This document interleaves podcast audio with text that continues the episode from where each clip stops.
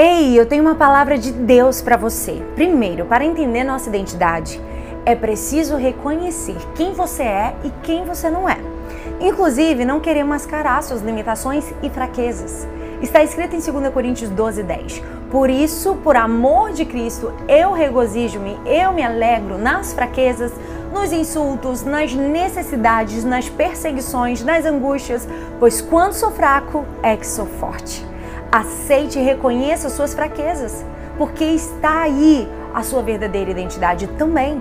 Ela não está e não deve estar escondida na falsa imagem do ego, aquele ser perfeito, porque quem se move por ego não se move na sua verdadeira identidade. O problema é que desenhamos um eu perfeito, um eu falso, um eu que não é a gente e isso te paralisa, porque você pensa: eu não vou fazer isso porque eu não posso falhar, eu não vou gravar um vídeo porque eu não posso errar. Afinal, quem é você?